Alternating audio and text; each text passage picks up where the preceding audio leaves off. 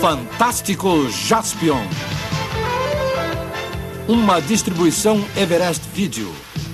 Versão brasileira Alamo. Fala galera, aqui quem tá falando é o Fire. Aqui quem fala é o Mozende. E aqui é a Patrine. Vocês chegaram, nós chegamos, todo mundo chegou no Sempocast 100. Essa é uma edição super especial e por isso nós vamos falar de um tema que todo mundo conhece, todo mundo gosta, todo mundo é viúva.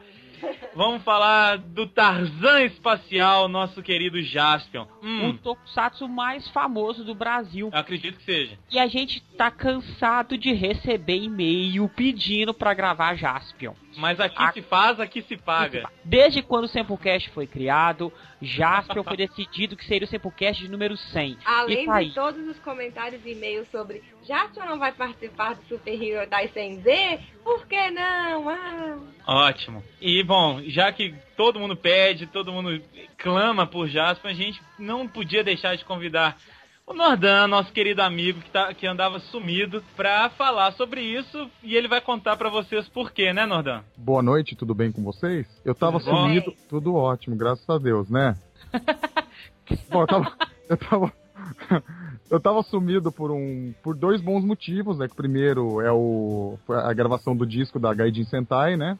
Que agora é o primeiro álbum que saiu aí, o OST, ou OST, é, que é o nosso primeiro álbum de faixas autorais, inclusive é, tem uma música, né, lá que é a Metal Hero, que é em homenagem a- aos Metal Heroes, em especial ao, ao Jaspion. E outro motivo da- do meu sumiço também é o meu bendito do meu mestrado, que tá chegando ao fim. De certo modo vai ajudar. Exato, Pode falar. interessante. Sobre o que é o seu mestrado? Ah, você não vai acreditar. Você, não, você tá fingindo que não sabe, né, seu safado? Mas eu, eu queria uma O surpresa é pros sobre ouvintes. bonecas de porcelana. Isso. Deixa a gente fazer Aqui eu vou fazer- falar sobre aquelas bonequinhas russas que você vai abrindo Ah, e tem tá. outros menores dentro, meu mestrado sobre que- aquilo. O meu mestrado eu tô fazendo né, na área de, de comunicação e semiótica, lá na PUC, e tô fazendo um estudo sobre o gênero Tokusatsu. Dentro do- dos objetos de estudo, o Jaspion é um dos, dos principais aí, é, objetos do, do meu estudo, do meu mestrado, tá chegando ao fim. Nossa, que coincidência, cara. Ah, eu não, eu não acredito! Ah, Sério, que sorte a nossa convidar o Nordan que tá falando que tá estudando sobre Jaspion. sem saber. Sem saber, sem ter combinado antes. Olha só, cara, essa é a beleza da vida. Enfim, estamos no nosso cast 100, é um cast especial e vocês merecem algo especial, por isso trouxemos o Nordan, que é uma criança especial, né? Então, Na Aí. verdade, vocês tinham convidado o Magaren, né? Mas ele não Isso. pôde É, ele não aceitou. ele não aceitou. Enfim, Tem- antes do tema, a gente tem uma surpresa pra vocês, confiram. Olá, telespecto ouvintes do Sempu. Aqui quem fala é o Ali. O que a gente pode falar dessa marca de 100 Sempucasts? Simplesmente fenomenal. Agradeço a audiência de todo mundo e vamos manter sempre essa audiência, sempre sendo fãs do melhor cast sobre Tokusatsu da face da Terra. Força galera, Gambari Nippon e vamos ao próximo Sempucast. Um abração, tchau, tchau. Olá, ouvintes do Sempu, aqui é a Karen. Primeiramente, eu gostaria de dizer que é um prazer fazer parte desse esquadrão. E hoje estamos comemorando a marca dos 100 Sempucasts e agradeço a todo mundo que fez esse projeto chegar até aqui, tanto o esquadrão quanto vocês que nos prestigiam sempre no nosso site e redes sociais. Parabéns ao Sempu. E aqui vai um beijo aos nossos queridos Fire, Mozenja, Patrine, Luiz e Ale. E eu espero mais 100 edições do Sempocast. Valeu, galera! Fala galera do Sempu, aqui é o Luiz Gustavo, o seu especialista em Super Sentai, e eu queria dar aqui meu depoimento para o Sempu Cast número 100. É, para quem me conhece sabe que eu sempre acompanhei o Sempu muito de perto, eu conheço a Ana desde que ele era uma, quase uma bebezinha, convivi com ela desde então, conheci o Sempu logo lá no início, mandando e-mail sobre o Sempu Cast 3, participando lá no 15, então já faz um tempo.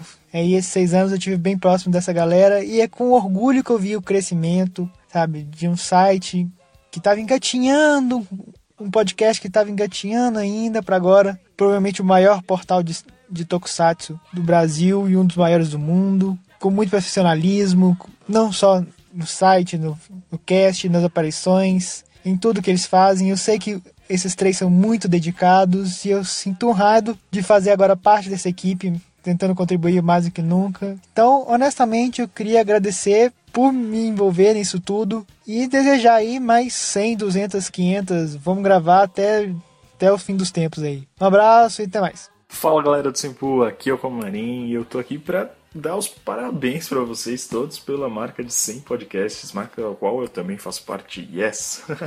e comemorando aí essa, essa data com um tema mais especial, falando de Jaspion, deixando qualquer fã de Tokusatsu brasileiro maluco, porque é um dos preferidos aí de toda a galera. Além de dar os parabéns para vocês, eu também quero aproveitar essa oportunidade para agradecer de coração aí por vocês terem me recebido também como parte da família Senpu. Como vocês sabem, eu um dos motivos para eu voltar a assistir Tokusatsu foi ter encontrado o site e aí virado fã, e agora virado colaborador.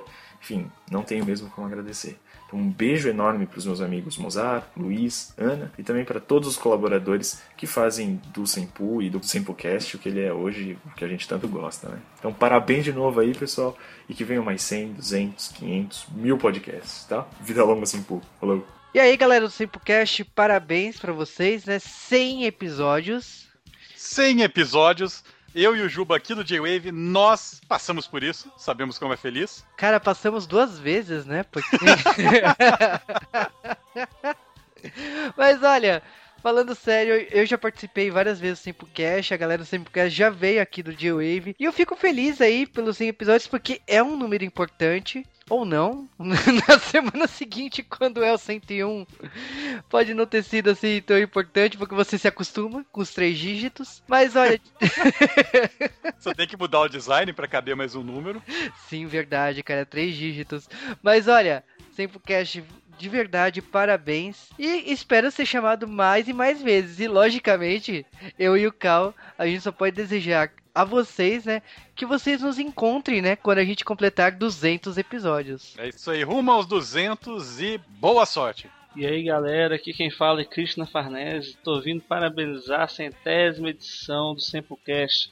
Parabéns para todo mundo, é isso aí. É, agora é aguardar a milésima edição, vamos lá. Olá, gente, aqui é o Kenshin, dando aqui os parabéns para o centésimo episódio do SempoCast, do pessoal do site Sempu. Meus parabéns ao Mozendia, ao Fire e à lindíssima Patrine, que traz alegria pra gente com esse podcast sobre Tokusatsu. Olha que tem muita série aí que não chega aos 100 episódios, hein? Bom, esse aqui é o meu recado, dando mais uma vez os parabéns para o pessoal do Simpu e também para os ouvintes. Eu tenho muito orgulho de dizer que fiz parte da história dos podcasts aí de Simpu e espero que no futuro tenha mais assunto e mais tokusatsu pra gente discutir. Kenshin, câmbio desligo. Avante Simpu Rangers! E aí, galerinha do Simpu, beleza? Nossa, hein? 100 podcasts. Marca histórica para vocês, né? Primeira centena de podcasts. Ai, como, como é legal, assim, compartilhar essa história desde o começo, né, cara? Quando eu comentava nos primeiros e depois até quando eu ajudei vocês em certos momentos difíceis de queda de banco.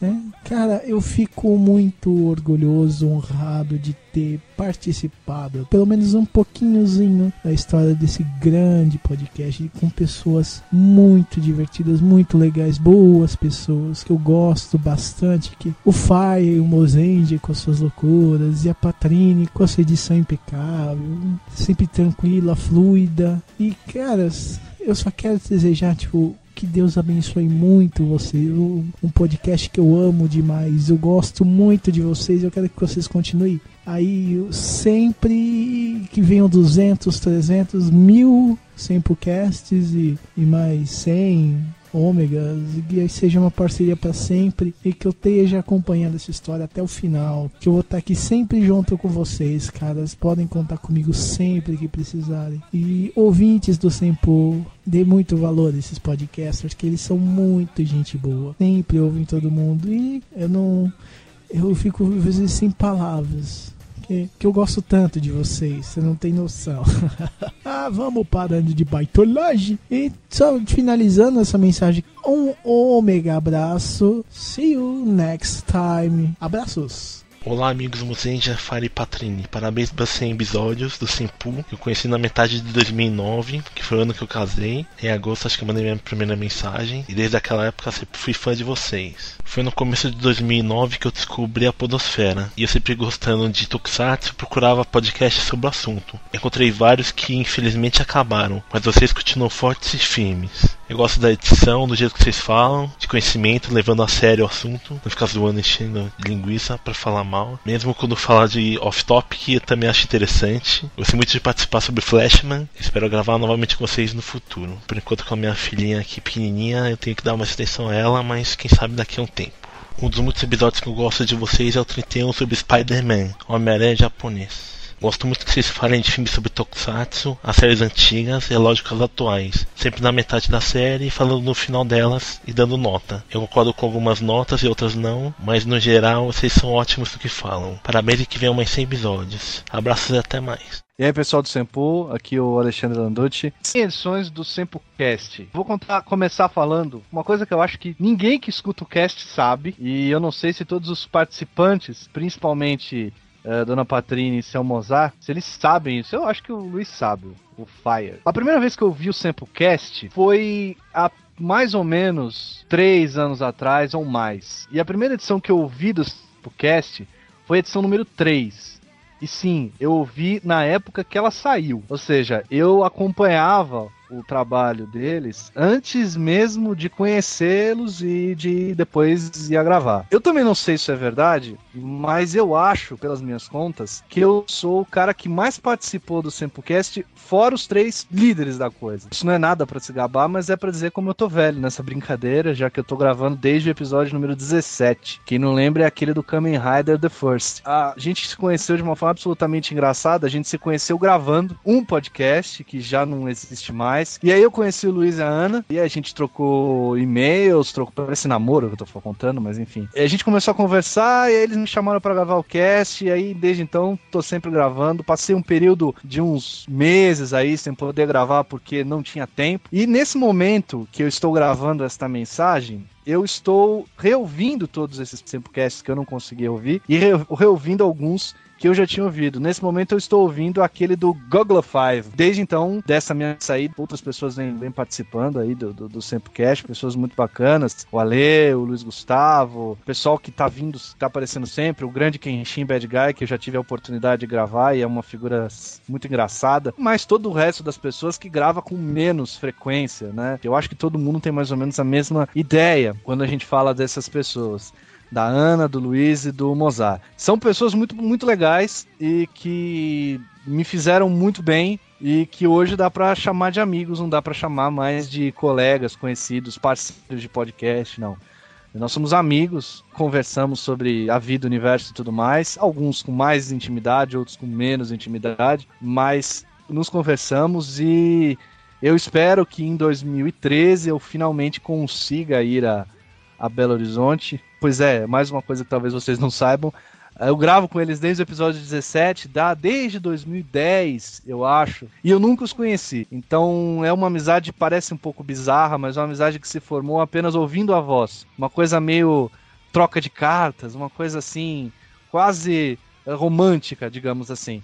E é muito bacana, porque a gente descobre coisas que a gente nem imaginava que as pessoas podiam ter em comum com a gente, descobre amigos, dá risada, a gente se ajuda. Já Uh, usei o, principalmente o Luiz como ombro amigo várias vezes, contando coisas e problemas pessoais e ele vice-versa. Então é muito bacana não ter só os membros do Sempu como companheiros de gravação, que a gente torce e trabalha junto com eles para que o Sempocast e o Sempu em geral seja referência quando se fala em, em, em Tokusatsu no Brasil. Mas transformar essa aproximação em amizade, né? Que eu acho que é o mais legal. E eu acho que é isso que acontece com todo mundo que grava com eles. Porque é difícil uma pessoa gravar uma vez com eles e depois não voltar a participar. Se não volta a participar, é porque infelizmente não dá mais. Mas até gente muito atarefada, e eu sempre me lembro do Nagado, que é um cara super atarefado, sempre que pôde gravou com eles, porque sabe que o trabalho deles é muito sério e não precisa ser sério e ser chato. Isso é uma coisa que o Sempu é rei em fazer. Principalmente o Sempocast, que tem um ritmo muito gostoso de ser ouvido. Você, às vezes, mesmo sem saber o tema, você acompanha porque a interação dos participantes, quaisquer eles que sejam, sempre é engraçado e, e sempre funciona muito bem. Vou falar pessoalmente um pouquinho de cada um deles pelo menos na convivência que eu tenho. Vou falar primeiro do Mozart, essa figura,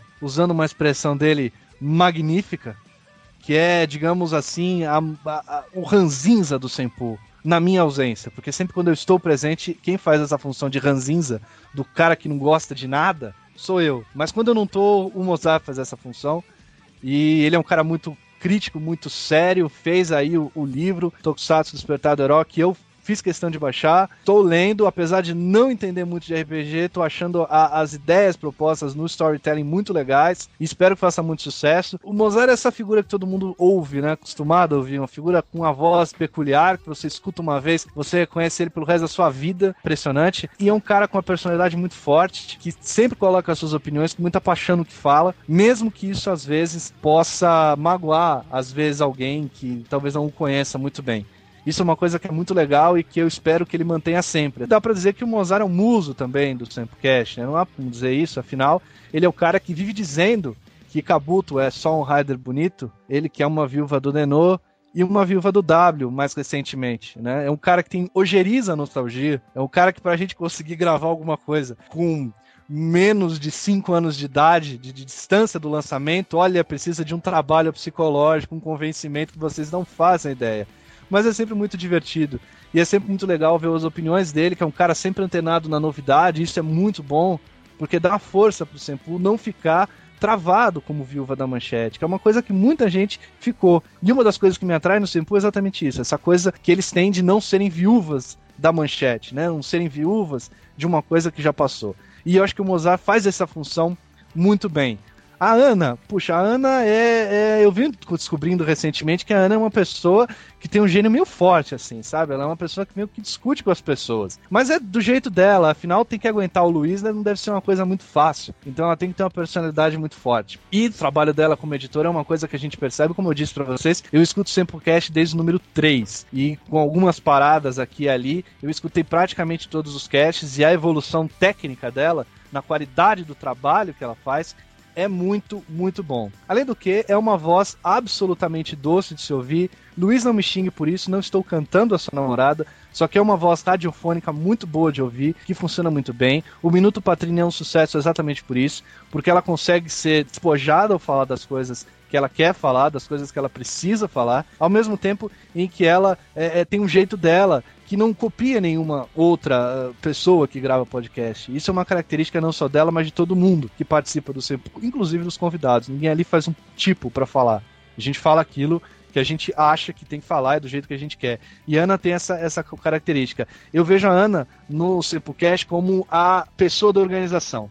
A pessoa que bota Mozart e Luiz no chão e fala: Meninos, nós precisamos gravar, nós vamos nos organizar, nós vamos fazer a coisa funcionar. Principalmente porque, no fundo, a bucha sobra toda para ela, porque ela tem que editar.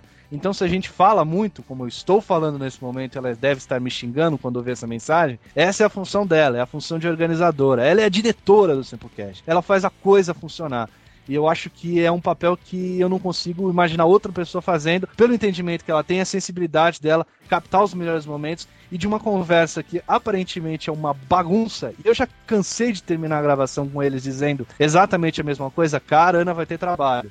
Esse ficou uma bagunça. Esse não dá pra aproveitar nada. E aí, quando você escuta o material pronto, é mágico. Ela conseguiu achar ali os links, ela achou as músicas, ela encaixou. Isso vem melhorando a cada cast a qualidade de áudio, a capacidade dela para editar e da capacidade dela, principalmente, de a sensibilidade de encontrar os melhores momentos para fazer do Sempocast funcionar muito bem do jeito que ele funciona. E o Luiz? Como eu disse, o Luiz é um amigo. O Luiz não é um parceiro do podcast. O Luiz é um grande amigo, um cara que eu conheci e que eu posso dizer que é um dos meus grandes amigos hoje, porque é um cara que tem muita coisa em comum comigo, inclusive a falta de noção do quanto ele é chato e ranzinza. Ele não sabe o quanto ele é chato e ranzinza. Ele, inclusive, tá gravando isso comigo e a qualquer momento o meu áudio pode cair, porque eu tenho certeza que ele vai ficar meio irritado e talvez desligue. Mas ele é um cara ranzinza. Ele é um cara ranzinza, isso é da natureza dele. E como eu também sou, eu entendo de onde vem essa ranzinzice dele. Ele é um cara muito inconformado com o que ele vê, me parece é um cara muito inconformado com o mundo onde ele vive. Ele quer sempre fazer o melhor possível. E quando eu falo que o, o, o Sempu é profissional, isso começa a partir de um belo host. E eu vejo o Luiz como um, um host muito seguro. E é um cara que melhorou demais nos, nos podcasts, foi ficando cada vez mais solto, cada vez mais seguro das suas opiniões e, e desempenha esse trabalho como poucos eu conheço na podosfera, digamos assim. Porque ele é muito solto e é muito natural falando isso. E isso é uma coisa muito bacana.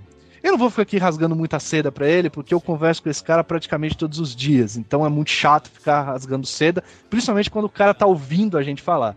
Mas eu quero dizer só uma coisa pra ele. Você é um parceiro e espero que seja um parceiro pra todas as horas, porque você sabe que eu sou. Então, um abraço para todos vocês do Sempocast. Um abraço a todos os participantes que já gravaram pelo menos uma participação no Sempocast. Vocês todos fizeram o podcast nessa centésima edição, completada agora. Embora, se a gente for pensar matematicamente, essa seja a edição 101, porque tem o episódio piloto, então seria a edição 100 barra 2, enfim, é a 100, vamos consagrar como a centésima. Mas todos vocês fizeram do podcast um podcast referencial sem se transformar numa coisa chata, sem se transformar num arremedo de frases de Wikipédia, de informações chupadas de MDBs da vida aqui e ali. Essas informações, como vocês bem sabem que acompanham o Samplecast, essas informações estão presentes no podcast todas as quinzenas, mas de uma forma muito solta e muito leve. E eu acho que chegar à marca de 100 podcasts é uma coisa muito difícil. A gente sabe como é complicado, eu que trabalho com entretenimento sei muito bem disso, como é difícil a gente ter que trabalhar, e é um trabalho, sem ter um reconhecimento financeiro disso, trabalhar pela cara a coragem, porque ama o que faz. Então esses caras são heróis fazendo o que estão fazendo e eu não estou puxando o saco, não. Eles estão falando de um, de, um, de um subgênero, de um nicho muito pequeno no país, um nicho que, não passa na televisão, que é difícil encontrar material em português, quanto que é difícil encontrar material em inglês, né? Em português praticamente não existe.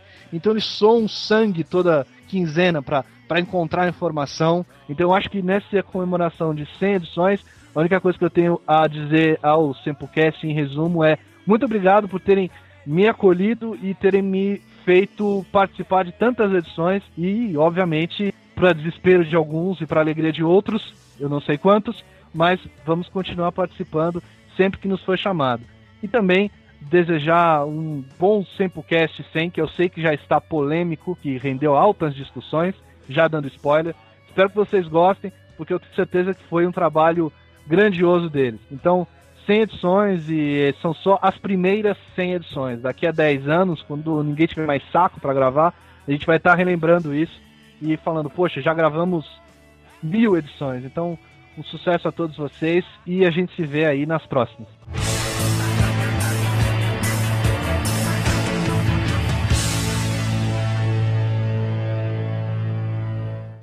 Parem! Não se metam! Essa é uma luta entre eu e Jaspion.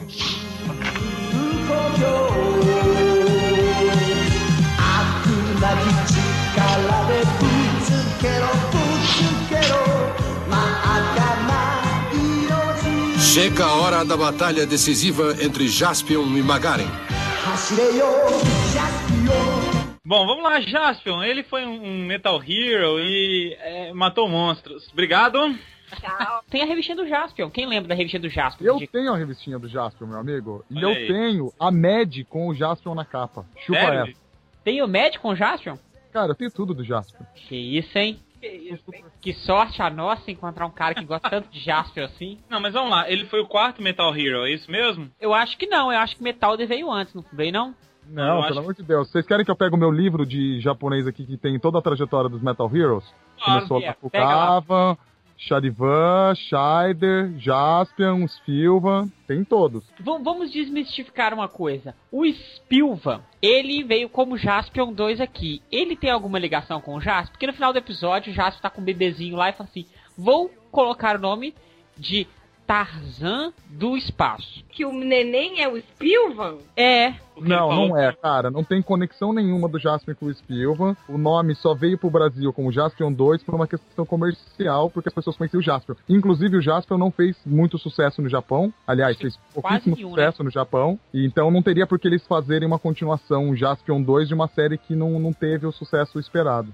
E esse é o motivo do Jaspion não estar nos filmes. É o fato dele não ser famoso no Japão. É, os É. filmes estavam rejuntando, colocando os Metal Heroes juntos de novo.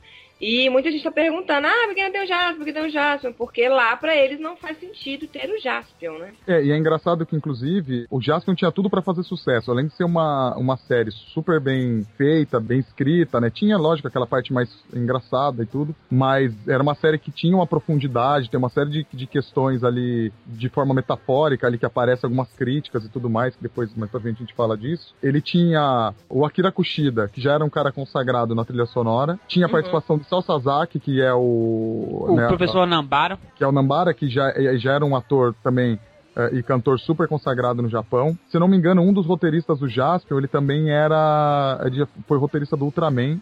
Não sei se. Não, não tenho muita certeza disso. Mas assim, ele tinha uma série de, de, de coisas ali que era uma fórmula perfeita para o sucesso no Teve Japão. o mas- Buberman que apareceu depois, que apareceu pra cobrir o Jaspion, que E ele já era famoso, né? Por conta já era do- famoso, escolheram bem. E não sei por que cargas d'água que não colou no Japão. Teve um, um- um fato que eu não sei se é verdade, eu não lembro onde eu li, que inicialmente a temporada de Jaspion, 50 episódios, iam ser 25 episódios no espaço e 20 aí depois que seriam os 25 episódios na Terra, que ele ainda ia visitar muitos planetas, mas a questão do orçamento É. fez com que ele fosse pra Terra no quarto episódio. Exatamente, procede essa informação. Tá, Uma mas ba- eu percebi várias coisas reassistindo a série. Eu fiquei imaginando que pudessem ser problemas de bastidores. Problemas não, né? Questões de bastidores também. Por exemplo, por que diabos ele tem que cortar o cabelo lá no meio do episódio e depois ele já aparece com cinco cortes de cabelo diferentes?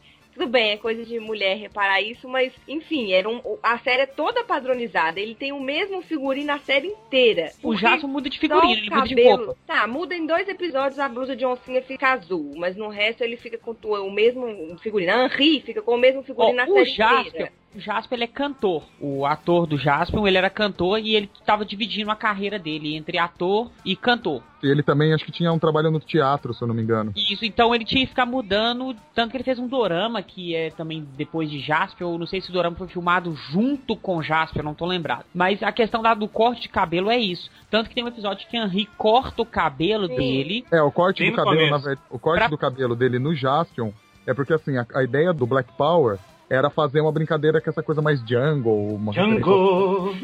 Isso, essa coisa do Tarzan e tudo. Foi uma ideia do ator, né, e tudo, de usar esse cabelo. Mas depois Uhum. a própria Toei é que solicitou que, que ele fizesse esse corte do cabelo, né? Esse primeiro, Então. quando ele tirou o, o Black Power. As outras mudanças, eu acredito que seja isso mesmo que o Mozart falou, que é esses outros trabalhos que ele tinha Tudo que o japonês não tava gostando na série Jaspion é uma coisa que agradava muito aqui. Por exemplo, eu acho o cabelo Black Power muito mais legal do que o, o corte de Tãozinho Chororó. É, mas na verdade é uma coisa da, da Toei, né? Que a gente não sabe se o público tava curtindo aquilo, né? Mas tem essas. As produtoras às vezes têm essas visões meio distorcidas do que, que é comercial e do que não é. Bom, mas eles acharam que não era comercial.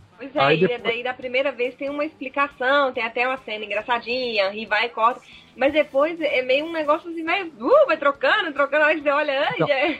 Aí isso eu acho que é por conta mesmo do que o Mosé falou, de Aham. como o Jackson tinha uma, a carreira dele musical e uma carreira no teatro também, talvez esses cortes de cabelo eles tenham acontecido por conta da- das peças que ele fazia e tudo, né? Inclusive, a entrada do Boomerman, a atuação mais forte do Boomerman na série vem também por conta disso, dessa ausência do Jaspion. Então o Jaspion ele começou a aparecer menos na forma dele civil e mais com armadura, e para não perder aquela coisa da figura humana, né, de, de um rosto de um herói com um rosto humano, né, até para essa coisa da conexão da- do, do público com o personagem, é que eles começaram a colocar o, o Boomerman mais presente na série. Mas a parte que o Boomerang aparece aqui é totalmente horrorosa, né? Que ele vai, quem é você? Joga o Boomerang e corta um pedacinho de, de, de árvore. Boomerman. Não, e essa tradução Boomerman é bonita, né? Porque na verdade é Boomerang mesmo, de Boomerang o nome dele, né? No Brasil que ficou Boomerman. É, e ele é a, a liga- a ligação mais forte do Jaspion com o Spielman, né? É. Exatamente. E ele também não tem sexo, né? Ele é andrógeno, né? Ou ele tem os dois. Ele é- não, ele é assexuado, né? O, Como assim, manda? o Boomerman, ele é um personagem assexuado, né? Se vocês pegarem a entrevista do Hiroshi Watari, vocês vão ver isso. Pode perceber que ele usa batom. Ah. Então ele não, ele não tem sexo, ele é um personagem como. Ele é como se fosse um anjo, né? Que, É, um e ele tá tipo sempre facial, meio- né? Mas ele não é um policial da, da Interpol, sei lá. Ah, e o policial tem que o policial tem que ter. Tem que ser macho. Tem que ter pênis.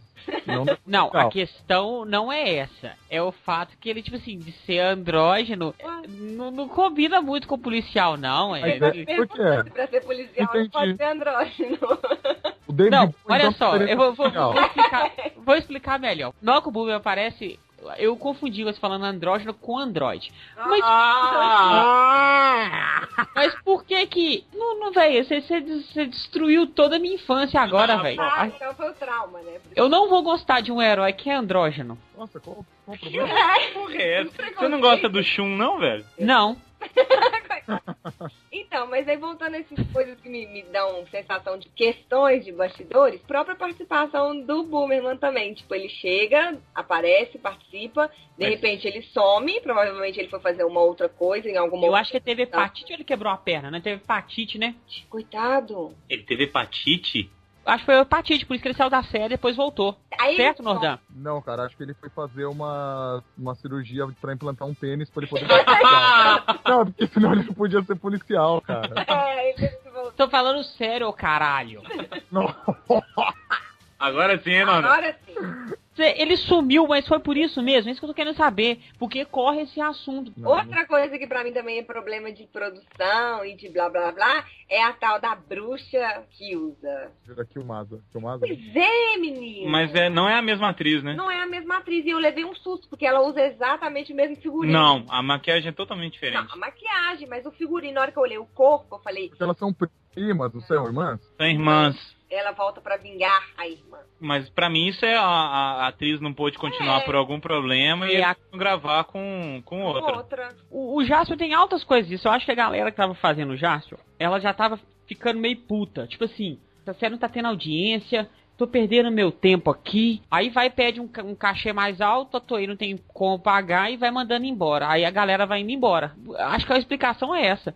Porque troca tanto, velho. Muito vilão, é muito, muita gente vai passando pela série saindo e vai saindo por motivo besta que, eu acredito que talvez o vilão ia ficar do início ao fim. Na hora que tem a morte do Magari, eu falei, pronto, resolvido. Vão acabar com o vilão E- também nessa altura do campeonato. Olha, olha o spoiler aí. Ah, spoiler. Quem não viu a série há 30 anos, ainda é? Se eu- a impressão que eu tenho é assim, se eles não conseguiram ter exclusividade nem do protagonista, nem do ator que era o protagonista, quanto mais ter exclusividade de outros atores. Os caras Mas- deviam aparecer outra produção, eles ux, deviam ir embora.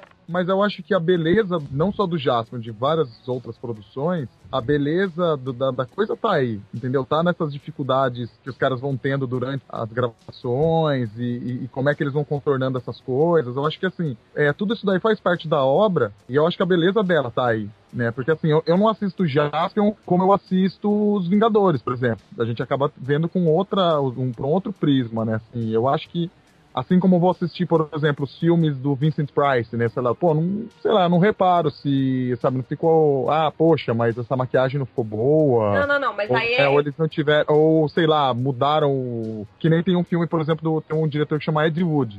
Que é considerado o pior, Pior diretor, diretor de do mundo. tempos. E tem um filme dele que ele começou a gravar com o, o Bela Lugosi, né? Que era um ator que foi super consagrado uma geração antes, Ao, né? No, House terror. já cantou sobre ele. E aí ele tava em decadência e tudo, e ele morreu durante as filmagens, né? O, o, o Ed Wood captou umas imagens dele, ele morreu e ele não, não teve participação no filme. E depois, para poder incluir o personagem e continuar, o Ed Wood chamou um- o dentista dele, ou da mulher dele, sei lá, e colocou a roupa, a mesma, a mesma roupa do, do, do Bela Lugosi nele. Só que o cara, durante o filme, ele ficava o tempo todo com aquele lance meio Drácula, de ficar com a capa na frente do rosto para não aparecer o rosto dele. Mas, mas todo, mundo, todo mundo sabe que não é o Bela Lugosi que tá ali. E a graça do filme tá nisso. A estética é, é, o- é o trash, né? É o pode chamar do que for, né? Um- Uma produção de baixo orçamento e tudo. Mas eu acho que faz parte da obra aquilo ali, né? Esses problemas fazem parte da obra, né? E talvez acho que a, a graça da coisa esteja aí.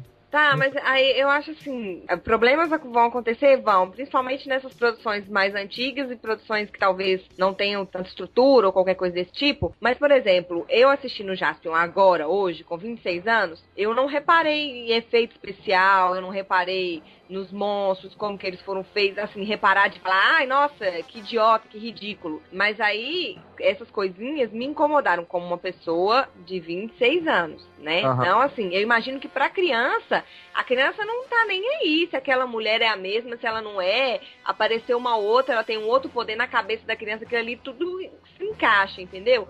Eu acho que podem acontecer problemas, podem, mas dá pra dar umas explicações mais entrelaçadas, mais arrumadinhas pra, pra quem tá vendo também Mas não será- ficar assim, "Bah, Mas será que a diversão da coisa não tá nisso? De você olhar e falar, puta merda, que explicação esdrúxula. Eu gosto, por exemplo. Eu gosto de ver umas coisas assim e falar, gente, que absurdo, assim. Tinha 100 ideias que ama- amarrariam melhor e os caras escolheram a pior ideia. não sei. Isso, Não, isso não é isso- o... eu, não, eu tô dizendo assim, eu, não, pro meu, tem uma, uma, uma concepção, né, de enxergar, de interpretar essas coisas. Meu, porque se for assim, bicho, a gente não assiste Tokusatsu nenhum. Ah, E nós- Agora que eu acho que. Aliás, acho que a, é uma gente não, coisa ass- a gente não assiste filme nenhum, entendeu? Assiste, Porque- assiste filmes muito bons, que tem roteiristas bons, diretores. E problemas, assim, defeitos sempre tem, de algum, de algum tipo. Pior é quando os caras pretendem fazer um negócio espetacular, maravilhoso, que não era o caso do Jaspion, de falar, ah, não, olha, somos uma superprodução e pisar na jaca.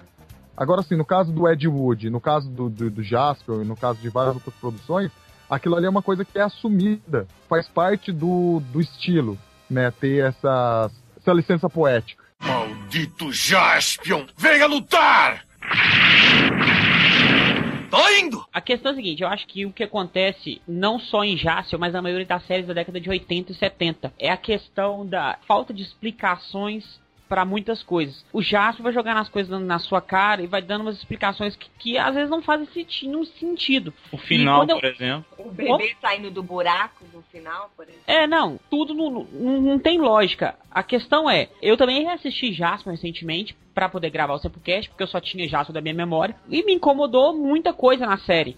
Mas não me incomodou a questão de efeitos especiais. Porque hoje, quando eu reassisto uma série antiga, eu não preocupo com efeito especial. Nem eu pode, tenho, igual assim, eu adoro filme trash, filme de terror da década de 80, que hoje é trash, mas antigamente era terror. E eu não ligo pros efeitos especiais ruins, o, o sangue rosa, a massinha de modelar sendo a, a pele derretida de Evil Dead, essas coisas assim, eu, eu não me preocupo, eu acho até interessante. Mas a questão do roteiro, ele é muito vago e fraco. A série começa com, com uma pegada muito boa e depois ela fica, fica muito fraca mesmo.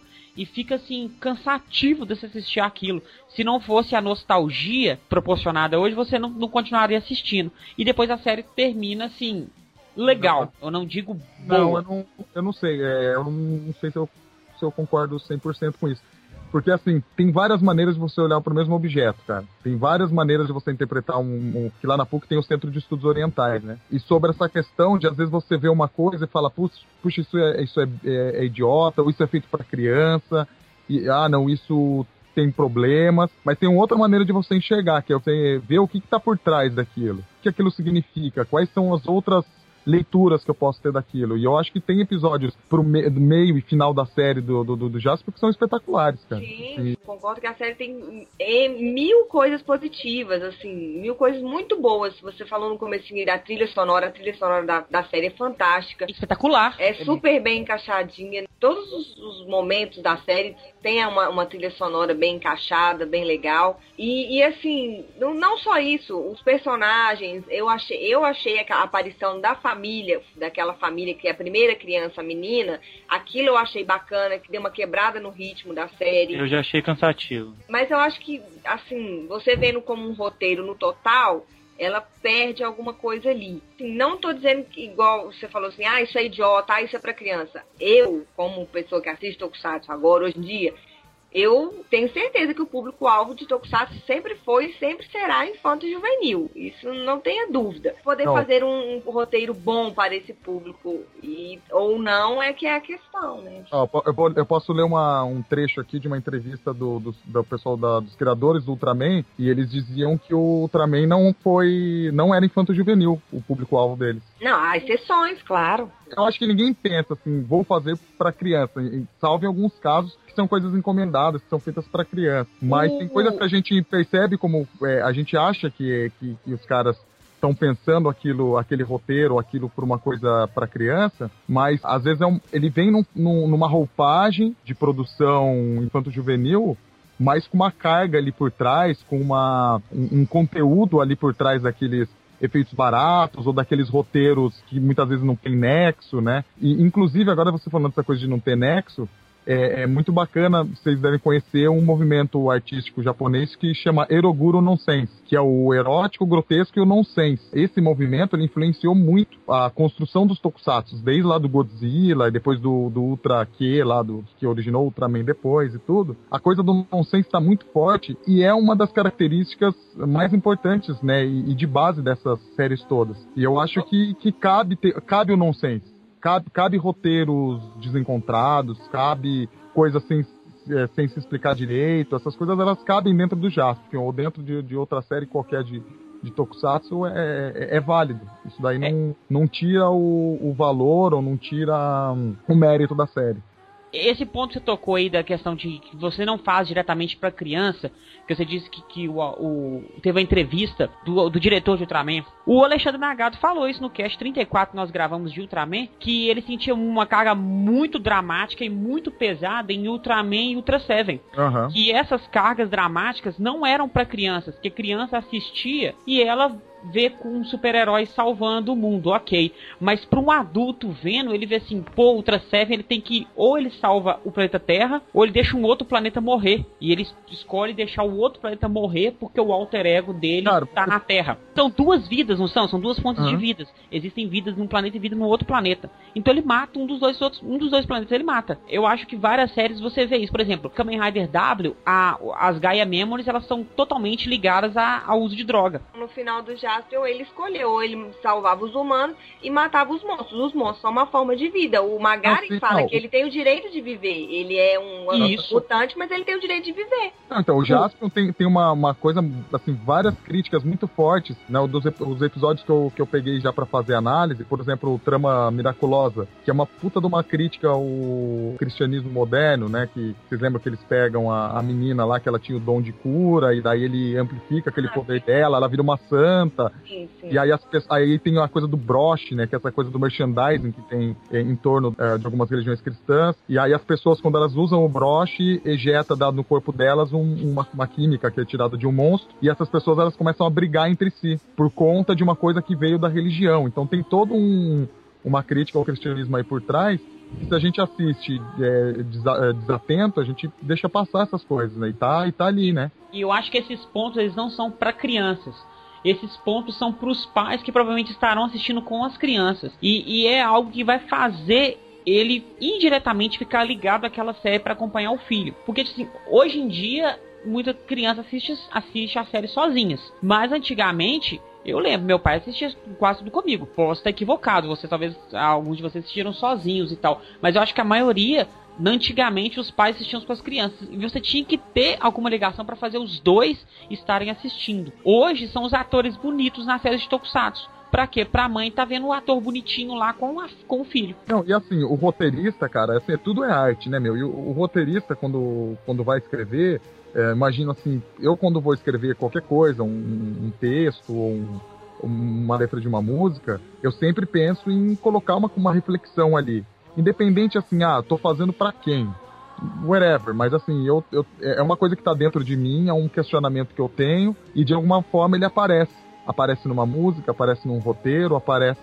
E os caras que estão escrevendo, às vezes até o, o a série é infantil, mas o, cara ele coloca ali uma, uma carga, coloca ali uma, uma reflexão que, que, que tá dentro dele, que tá no, é uma coisa que está ali em discussão na, na sociedade na qual ele está inserido, né? Então, uma, tem, uma, tem essa, assim, é algo, acho, por exemplo, o final de Kamen Rider Blade, eu acho um dos finais mais pesados que tem, porque o ator principal ele não morre, mas ele se torna um monstro para que o, o monstro que ele virou amigo dele possa sentir o gosto de como é, pelo menos, ser humano e tentar viver uma vida normal. Então, acontece, eu estou abdicando da minha liberdade para poder deixar um que nunca teve liberdade ter ela por um tempo. E mostra ele triste, chorando de felicidade e tristeza ao mesmo tempo. Então, assim, é essas entrelinhas que às vezes faz você ficar mais próximo de qualquer série de Tokusatsu em si.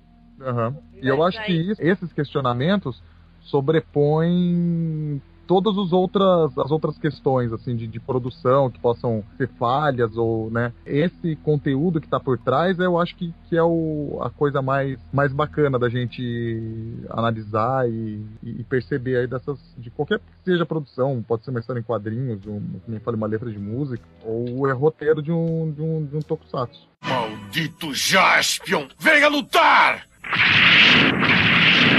Tô indo! Ô Nordão, mas você não acha que, por exemplo, não tô, não tô falando que é totalmente, mas não é um pouco também a gente querer tira- tirar leite de uma pedra, cara? Sei lá, uma coisa desse tipo, água da pedra? É, do Pode tipo, ser. lapidar um, um carvão que não é um diamante? Pode ser, pode ser. A gente Mas assim, que seja tanto Pode, assim? pode, pode. Inclusive lá tem uma, uma história que o pessoal contou lá que é o seguinte, eu não lembro qual o diretor, quem, como é que, quem foram as pessoas que participaram dessa, desse acontecimento. Mas um, um cara lá que era um, um cara que manjava de filmes e tudo, eu não lembro exatamente da história. E ele tinha um filme que ele adorava, amava e ele tinha entendido toda uma concepção daquilo e tal, e um dia ele encontrou o diretor do filme e falou, porra, muito louca a sua ideia, né, de tal, e aquilo lá representava não sei o que, o diretor, não, mas eu não quis dizer nada disso. Aí o cara falou, ah, o cara falou, me desculpa então, mas o meu filme é muito melhor do que o seu. O filme que eu assisti é muito melhor do que o filme que você fez.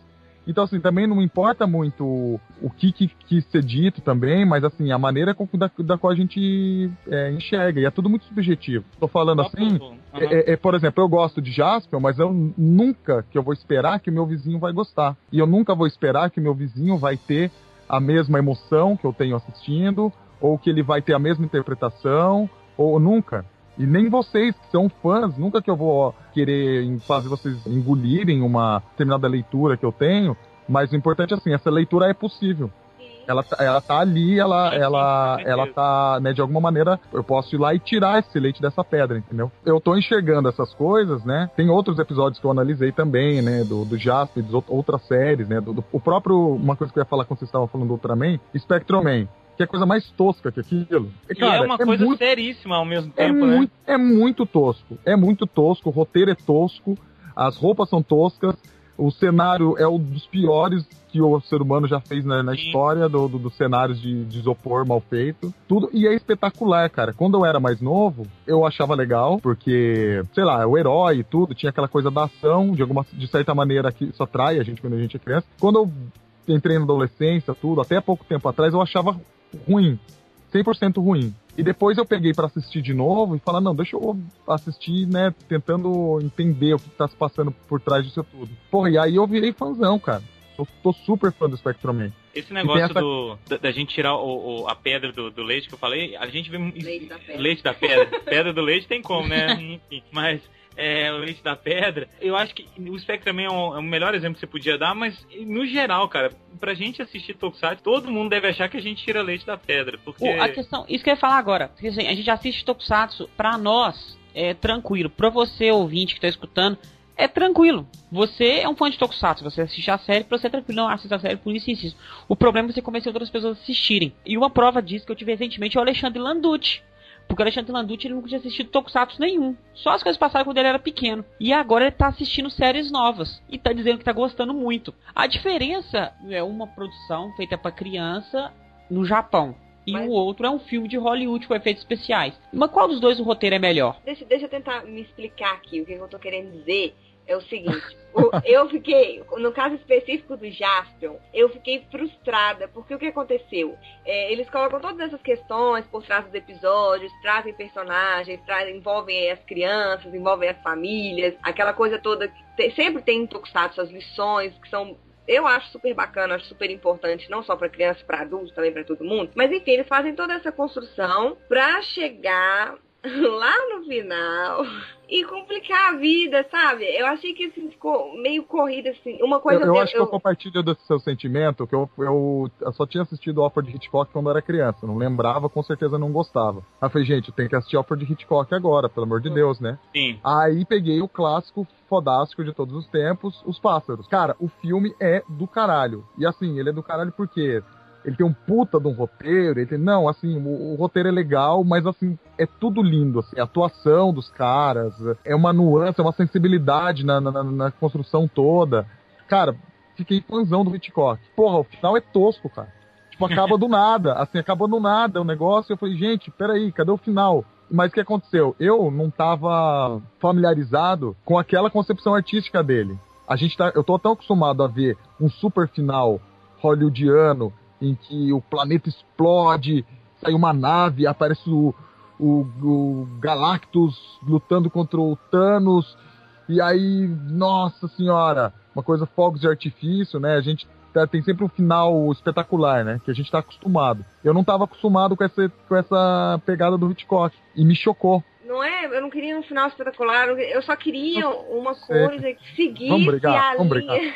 Que seguisse a linha da série toda, entendeu? Eu criei uma expectativa muito Aí que bacana. tá- essa é a final palavra. vai ser Essa, bacana. essa é a palavra. Expectativa. Expectativa, Então, você, claro. criou, você criou uma expectativa. Talvez o problema esteja na- não na série, mas na sua expectativa. Ó, vamos fazer uma sessão de terapia. Quando a gente espera uma coisa, por exemplo, Senhor dos Anéis. Eu li os livros todos, isso antes de sair os filmes, lá 20 anos atrás. Hobbit eu li várias vezes, o Silmarillion eu li umas três vezes. Pô, bicho, eu fui com uma porcaria de uma expectativa ver o filme e me frustrei. Eu achei o filme um lixo. Mas a né? minha expectativa foi criada pela própria série. Eu não, não foi nada de antes. Eu não lembrava absolutamente nada de nada do Jaspion, nada. Mas você Por tinha um sentimento. Não, mas você tinha um sentimento. Não, não tinha. A, a expectativa sobre a qual eu tô falando é que a própria série criou pra mim, entendeu? Assim, uma Ah. coisa que superou minhas expectativas foi a luta dele com o Magaren. E isso eu dou o meu braço, minha perna a torcer, porque eu achei. Também. Eu, é, ele também. Eu achei a luta super bacana. Eu achei que a série As tava. duas lutas, Sim. as duas lutas em si. Eu acho que a primeira luta do Jasper com o Magaren, que o Jasper arranca o braço do Magaren, ela tem um, um clima. Toda vez que eu assisto aquela luta, eu arrepio. É bonito demais. Quando os caras vão todos pegar o Jasper na vaquinha. E ele manda a galera e o embora. Magaren fala assim: não, afastem-se, essa luta é minha. Falei com a Ana isso hoje, que eu vi o último- os últimos dois episódios hoje. Cara, é bonito demais. É aquela honra, aquela coisa de, né, sou foda. Que é o contrário do Boomerman, né? Que falou: Eu sou muito fraco, não consigo enfrentar o Magaren, vou embora é no essa? navio. Porra, é essa? Ok. O Boomerman, cara. O japonês faz isso não. Não admite que tá fraco, não. Ele vai treinar mais e volta. Porque ele não tem tênis. É, porque ele não tem pênis, não não tem Ele, balls. viu, se fosse um homem mesmo e não um andrógeno lá, viadinho. Um androide. É um androide viadinho, ele pegava lá os caras no pau, mas não. Olha aí, pegava os caras no pau. Qual o problema? Ah, pro Android não é mais fácil, eu acho. O Android, né? Mas Pro Android, né? Ele não tem sentimento. Maldito Jaspion! Venha lutar! Tô indo! Aí outra coisa que foi uma coisa que me incomodou. Eu vou falando assim de coisas que eu, que eu vou lembrando. Pra que trocar o tal do Satangô? Será que o Star Wars processou ele? Por causa diz a hora que ele vira o super Ele satangoso, vira aquele. poderoso aquele- satangoso. Ele vira aquele morcego dos filmes do Stephen King. É. Eu gosto muito dos filmes do Stephen King. É uma coisa, é uma coisa que, que, que os filmes do Stephen King me frustram muito. Por exemplo, Final. é o It, ele, me, ele é frustrante pra mim, porque eu, eu, eu construo aquele demônio em forma de palhaço o filme inteiro pra depois ver uma aranha gigante. Pois é. E, então. e o Satangoso, ele é broxante. Você fala assim, nossa, o Darth Vader é fodão. Com aquela vai espadona, tô riscando o chão com a espada. Aí ele vira o Drácula em forma de morcego, o Drácula de Bram Stoker. Também. Acho que o cara voz robótica, meu filho. Não, meu mas a filho. gente entende que na verdade ali é um padrão, é uma coisa comum acontecer de ter o vilão ganhar um upgrade no final. Mas eu, a- eu achava o Satangos tão fo- fodão que eu achei um downgrade na verdade, cara. Porque Eu é, acho que ficou faltou- um vilão comum. É, faltou a gente ver mais, assim, eu senti uma falta de ver mais Satangos versus Dylion. Eu não gostei nem do Ô, Satangos. gente, Ah. po- posso falar uma coisa? Ah.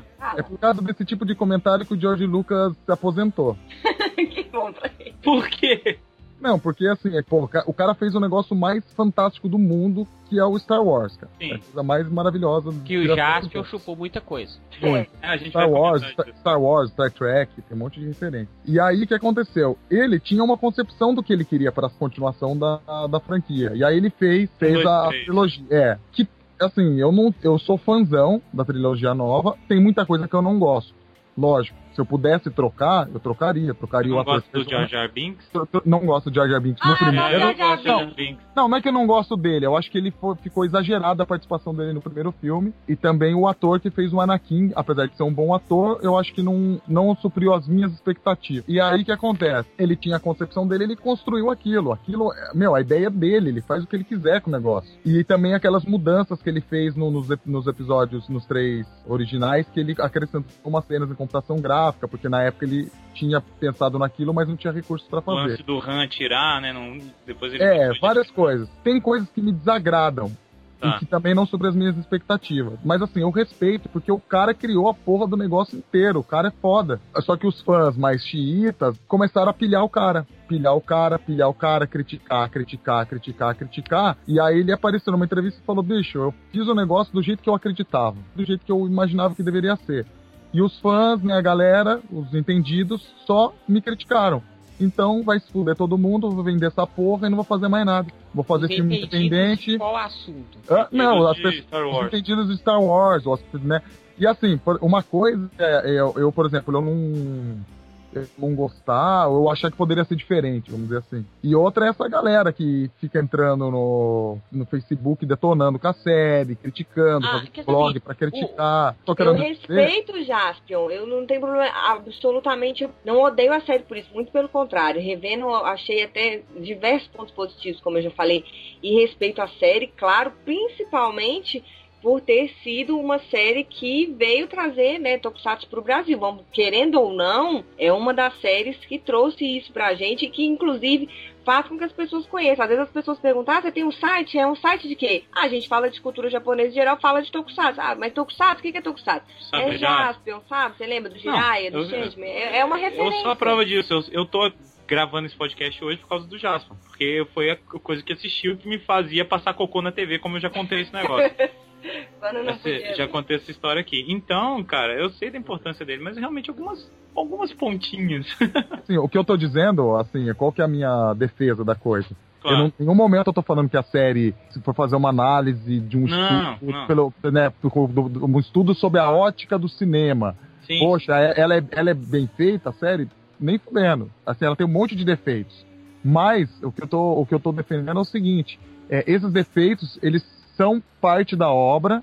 E esses defeitos, assim como as partes legais, como a luta legal com o Magaren e a armadura mais legal do mundo, que é a do Magaren, fazem parte da série, os defeitos também fazem. E tanto a armadura muito louca como os furos do roteiro é que tornaram o Jaspion o que ele é. E O Jaspion, ele é o Jaspion, a série é a série, por causa das coisas legais e por causa das coisas que não são tão bem feitas, pensando nessa concepção do, do cinema. Entendeu? Claro Agora se a gente sim, pôr na balança, as positivas eu acho muito maiores do que Não, as e outra, negativas. e, a- e as outras, e outra coisa, o que vocês estão chamando de negativo, eu não, também não, digo, não, não diria necessariamente que são negativas. É. De repente elas podem incomodar, como eu tô dizendo, elas podem incomodar vocês, mas podem me divertir. Vai, tem muitas também coisas da, que... da carga de cada um, né? É, tem coisas que vocês estão falando que incomodam vocês e que pra mim é um atrativo. Eu gosto, eu gosto de ver o roteiro furado, dependendo da, da- da- do, do, do contexto, né? Eu gosto de ver uma, um zíper nas costas, eu gosto de ver. Não sei se vocês viram o encarte do, do CD da Gaidin, inclusive a gente brincou com isso. Porque assim, quando eu comecei a, a- a fazer o mestrado, eu fiquei numa luta interna. Dessa coisa de, do, do tosco e do, né, de ser mal feito, e então se é mal feito eu não posso gostar, e peraí, né? Como é, que, como é que é essa coisa toda? E daí, depois com o tempo, eu fui vendo que uma das coisas que me atraíam nessa, nesse tipo de produção, inclusive, eram os defeitos. E a gente fez uma homenagem com relação a isso no, no encarte do CD da Gaidin. Certo. Né? Vocês vê lá que aparece, que a gente fez mostrando, por exemplo, os discos voadores e a cordinha pendurando o disco voador. Uhum. Né, e a gente brincou com essas coisas, desses defeitos, né, aí que fazem parte da, da- da obra, né. Agora tem a coisa do gosto. Aí o gosto é Sim, gosto mesmo. é. Tipo, ó, eu assisti e achei uma bosta. Beleza. Eu assisti e gostei. Não, eu assisti, né. Isso é muito, essa coisa do gosto é muito subjetivo. Que ao meu ver, cabe furo de roteiro no Jaspion, cabe aparecer a cueca dele por baixo da armadura. Tá, mas aí por causa de qual Cabe. contexto? O Dele contexto mesmo? é, é, porque a obra ela tem que ser verdadeira dentro dela mesma, né? Ela não tem que ser verdadeira, convincente num, num outro contexto. Ela é dentro do próprio contexto dela. Por exemplo, precisa ser machete, Sim. né? Não manchete, machete. Os dois, né, Também. na verdade. Meu, você vê o roteiro é muito babaca. Tipo, ah, você sabia que o, o intestino humano, ele tem mais de não sei quantos metros de comprimento. Aí o cara vai, corta a barriga do cara, pega o intestino, sai correndo, pula pelo vidro, quebra o vidro e se pendura no intestino do cara. Meu, é tosco, é mal feito, eu diria que o roteiro é até infantil. Só que dentro ali da concepção do cara de fazer uma homenagem pros filmes trash, né, e tudo, coube totalmente e é super divertido. Agora não caberia, por exemplo, no espetacular Homem-Aranha, ou não caberia no, sei lá, num filme do, do, do Hitchcock, mas ali naquele contexto dele, dentro dele, dentro da própria obra, aquilo ali é, tem uma verdade. E eu acho que todos os, os, os defeitos, né, que estão sendo apontados do Jasper, ele tem uma verdade dentro dele mesmo, né, e assim, e para mim não, não influencia em nada ver esses problemas no, no Jasper. Talvez é, iria influenciar se eu fosse assistir o, o Hobbit, por exemplo, e tivesse esses, essas falhas de roteiro que tem no Jaspion, ou esse, essas trocas de atores, ou qualquer outro que seja o problema, no Hobbit não caberia. Mas dentro do Jaspion cabe. Maldito Jaspion! Venha lutar! Tô indo! Mas eu acho que assim, o que me, me incomoda é o seguinte, é aquilo que o Mozart falou. No começo, ele começa se levando muito a sério e ele te dá aquela premissa. Ele é um cara que vai destruir os monstros, porque ele tem que salvar os planetas dos monstros, etc. E aí eu acho que isso depois, lá pro meio, se perde bastante. Até essa questão dos monstros, os monstros viram única e exclusivamente uma coisa para Parece que é para completar os 25 minutos de episódio. Eles vão aparecer no final só pra completar aquele tempinho de episódio, entendeu? Eu acho que assim, eu entendo que devem ter acontecido problemas com a produção e tudo. E eles terem se virado pode ser uma coisa bem É, positiva. é uma coisa muito positiva. Era uma outra época que não era tão fácil como hoje. Ah, deu um pau aí, coloca um negócio de CG aí, coloca um computa uma computação gráfica, coloca um qualquer coisa e resolve, pronto. Não, não tinha essas facilidades que a gente tem hoje. Mas ao mesmo tempo, eu acho que é importante apontar isso sim, até pra gente que acompanha os tokusatsu mais novos, a gente poder ver como que isso cresceu.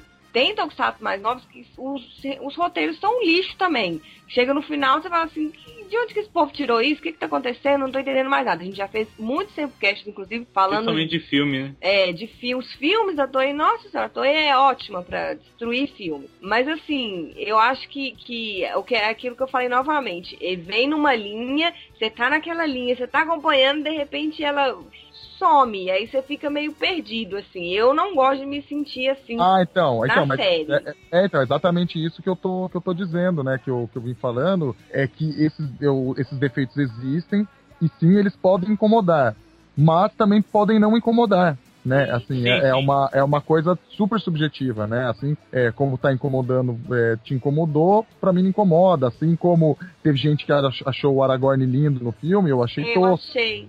Né?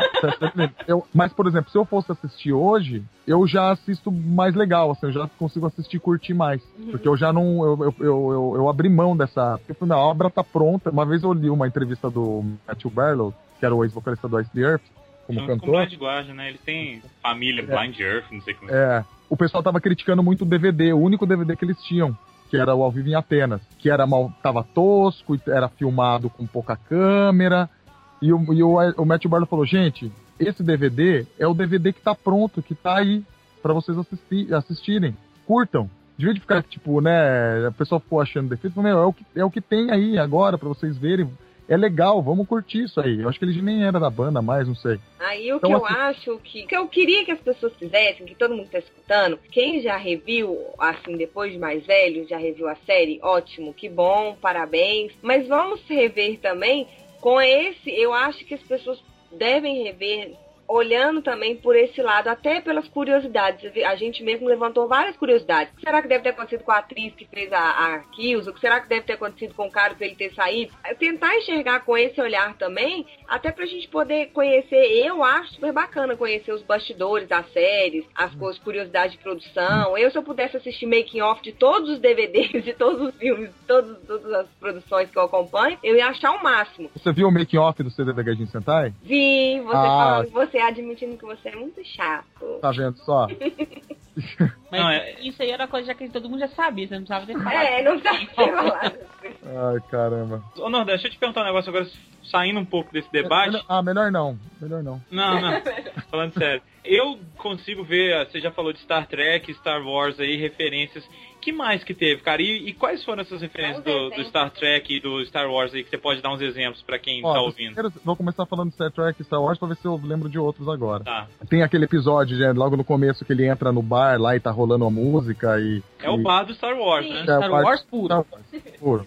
Tem até Ah. um the. Genérico. É, é, que é ótimo. Ele é bonitinho. É ótimo, é, to, é podre, mas é muito bom. A minha é aquele, é aquela raça lá do- dos, dos ursinhos. Chewbacca? Ah, não, agora eu tenho que fazer. Não, eu tenho que fa- eu tenho, ó, agora eu vou ficar do lado da Ana. Posso chamar você de Ana?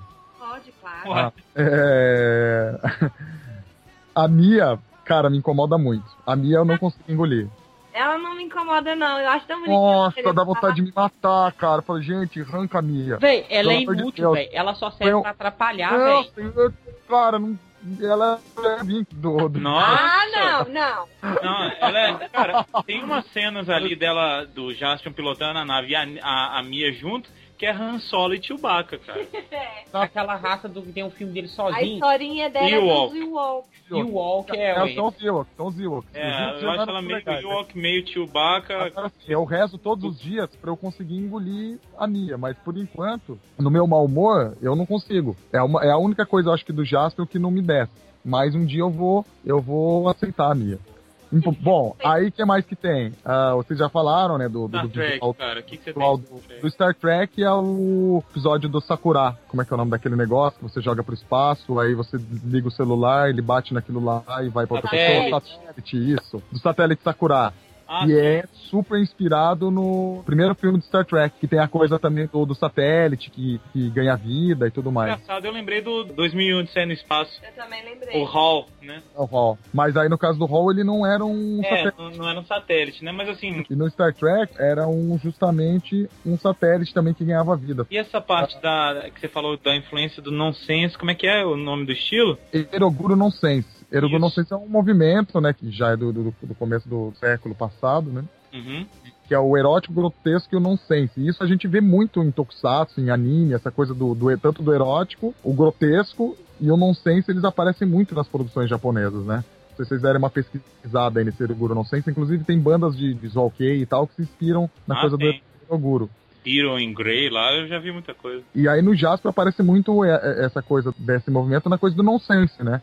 Dessa coisa sem sentido, essa coisa que não, as coisas que não se encaixam, que se- é, o do absurdo, né? É, o É. absurdo faz parte, né? E não é por acaso, né? Isso vem de uma vem de uma trajetória artística, tudo que influenciou todos esses caras a, a, a fazerem desse jeito, né? Eu vejo muita coisa de.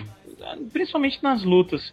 Essa coisa de samurai, toda série tem isso, né? Mas eu, eu, muito das coreografias de, de, de, de ação ali eu vejo muito assim, que eu não vi nem em Shinkenja, que é uma série de samurai, que é aquela coisa deles correndo e todo mundo vai junto, aquela. a- A a- aquela coisa meio ninja, da corridinha meio do ninja, lado. Né? as Assim. espadas, aquela coisa de um grupo e o Jaspion como herói solitário. Eu Vejo, costumo ver muito o Jaspion também, não sei se você tem essa visão, como um, um western japonês, cara. Eu É, tenho eu acho, que, eu acho que não, na verdade o o western e, o, e as produções assim heróicas, né, japonesas, elas têm uma conexão muito grande. Né? Tanto Sim. o western influenciou no, no Japão quanto as produções do Akira Kurosawa, tudo influenciaram o, o western, né? Inclusive É, tem a gente adaptações, até por um- exemplo, dos Sete Samurais, Isso. que foi adaptado para uma versão faroeste. né? Faroeste, é. Uma coisa que eu, que eu vejo muito no Jaspion é dupla personalidade. E isso não é uma coisa que me incomoda, é uma coisa que, me- que eu acho muito bom.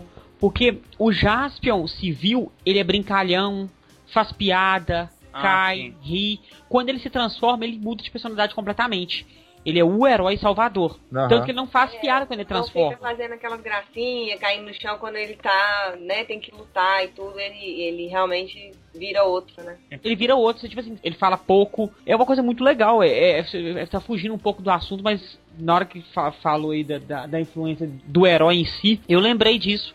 É E- porque nos centais, normalmente o cara que é civil, ele é brincalhão, na hora que ele vai lutar, ele também vai levar Vai com lá pra, pra, pra luta, né? Isso é verdade. né? É muito louco essa coisa da máscara, né? O jeito que eu falo com meu chefe não é o jeito que eu vou falar com a minha namorada. É um tipo É. de máscara. Oi, chefe. Oi, chefinho. Oi, chefinho. Oi, chefinho. Oi, chefinho. Oi, chefinho. Oi, chefinho. Oi, chefinho. Oi, chefinho. Oi, chefinho. Oi, chefinho. Oi, chefinho. Nossa, a gente podia re- repetir isso em exaustão na edição, cara. Ele sempre faz alguma coisa pra que cuidar, repetir. ele, ele é, Toda ele é generoso. Toda vez que o Lordan grava com a gente, ele solta uma pérola. Ele é Tem generoso. da, do- das roupas da, da irmã. É, lingerie É. da irmã. Mas fazer. Um só cueca pra ter pano de prato. Essa é ótima. E aí essa, ele encara essa coisa da máscara, assim, de uma maneira bem preto e branco, né? Assim, É. quando o cara tá sem a máscara, ele é completamente de um jeito e com a máscara ele é um- uma, uma outra coisa. Bem é, diferente. Totalmente diferente, né? Maldito Jaspion! Venha lutar! Tô indo! a gente falou do- dos primeiros episódios aí. e, Cara, eu- esse negócio que o Mozart falou, de ter sido. as- os primeiros 25 talvez fossem pra, pra ele continuar rodando no espaço. Se pudesse ter uma segunda temporada dele conhecendo outros planetas Ah, e tudo mais, eu acho que ia ser muito legal, cara. assim. Eu acho que se, se ele se um dia, e é impossível isso, mas se fossem fazer um remake, o remake deveria priorizar isso. Fazer uma parte 2 em vez de remake, né? Uma coisa. Não, eu Outra acredito temporada. Eu acho que um remake mesmo ele, ele ficaria até melhor do, do que. É, Mas tá tão fazer- bonito, não, vou- não vamos mexer. Não, é, é impossível também, Nordan. Não precisa desse Então, medo você não. Pensamentos assim. Esse medo você não passa, não, cara. Pode ficar tranquilo. Eu sempre conversava com um amigo meu, né? Que eu sou fãzão do, do Lion Maru. Também. E aí falava, porra, imagina um remake, mesma, mesma história, né? Imagina, cara, eu vou, um dia eu quero ser é, produtor, cineasta, só pra fazer uma versão moderna e, e- e- perfeita do. Não, é horrorosa aquele lá eu lá Calma, é. é, não, depois eu vou chegar aí, vou chegar aí. Ah, E aí eu falo, poxa, imagina com os efeitos modernos, de- de- de- Full HD, não sei o que, 4K, Chroma Key. E aí, cara, hoje eu assisto e falo, bicho, eu não mexi uma vírgula desse negócio. É perfeito, cara. Ele é perfeito. Não, não- cara, não tirava nada. Eu não tirava nada do. do, O do, Lion. MG, ele tem uma coisa que me cativa muito, que é, que é a roupa do- dos heróis em si. Do Tiger Joe e do, do, do Lion Maru. Como eles transformam também puxando aquela bainha que não tem lâmina e vem do espaço, armadura. Beleza, aquilo lá é ótimo, só que a série é uma merda. Não, quando eu assisti o prime o- a primeira vez, que eu falei. Que eu- quando eu já vi que a história, o cara era um, um garoto de programa, eu falei, meu Deus do céu, a humanidade não tem mais esperança. Aí eu assisti os, uns dois ou três episódios. Achei a pior porcaria do mundo. Achei horrível em todos os aspectos, menos na- no visual dos personagens, que eu tinha achado bonito. Eu era um cara ranzinza. É, aí o que acontece? Esses tempos atrás eu falei, deixa eu deixa de ser bobo, deixa eu assistir de novo, agora já preparado é. sabendo que não é do jeito que eu gostaria que fosse. Cara, eu achei fenomenal. Olha aí. Fenomenal. Eu achei espetacular, assim, eu dei risada pra caramba, né? Depois que eu me desarmei. É ruim quando a gente vai assistir um negócio armado.